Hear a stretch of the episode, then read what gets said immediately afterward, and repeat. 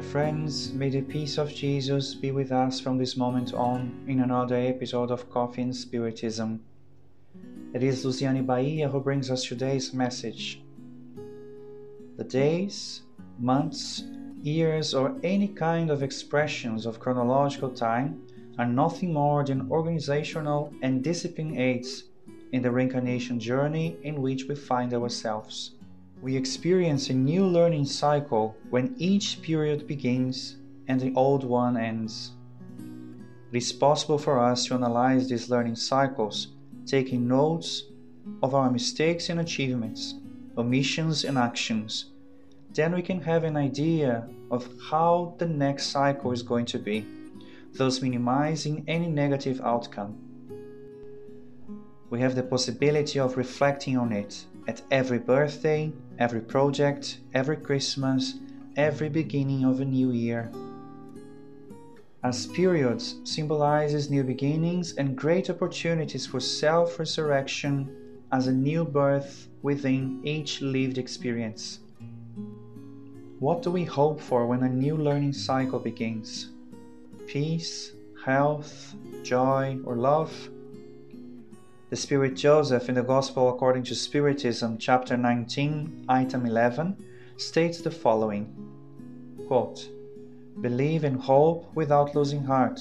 Miracles are the deeds of faith. Unquote.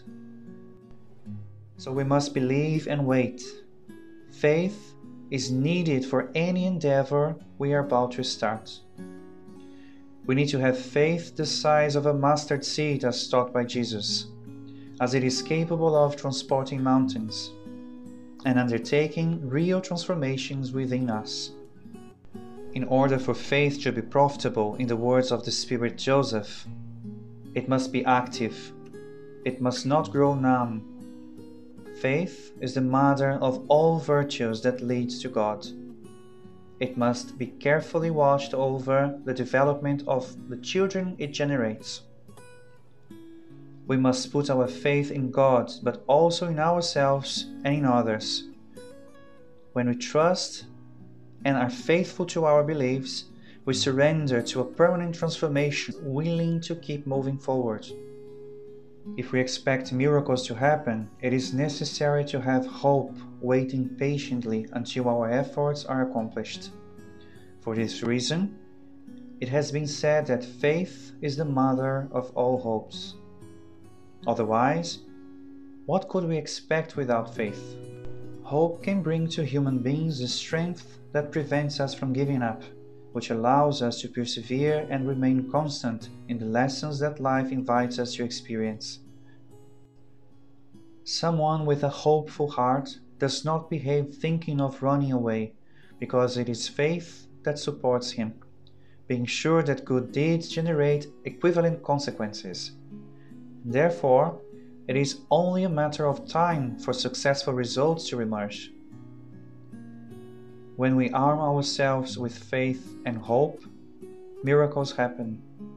Miracles that are always welcome in each of these cycles in life. The Spiritist doctrine in the book Genesis elucidates us about Jesus' miracles, stating that, as extraordinary as they seem to be, they did not violate God's laws.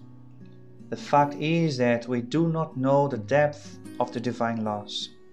If we look only through the physical laws we are aware of, we may conclude that it would be impossible for these so called miracles to happen.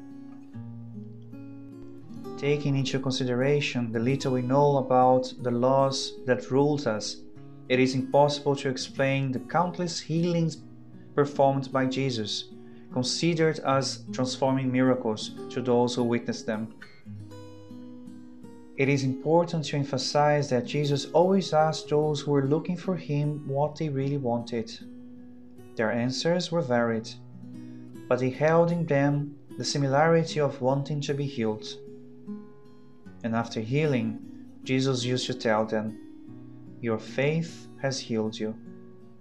The Master's question was intentional as they desired healing, faith and hope ascended in their hearts when they answered him, thus allowing the miracle to take place. It is through charity that faith materializes its goals.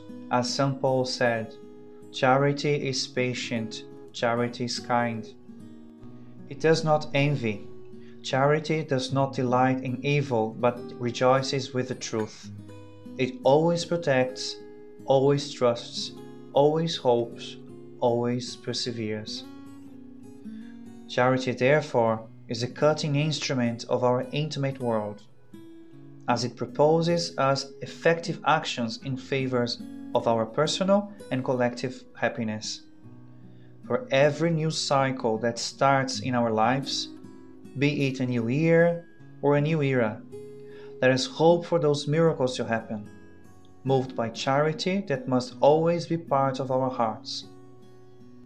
Thus, inevitably, real and deep healings are going to take place, making us renewed in love, and then we will be able to follow the steps of the reincarnation journey we, we must undertake.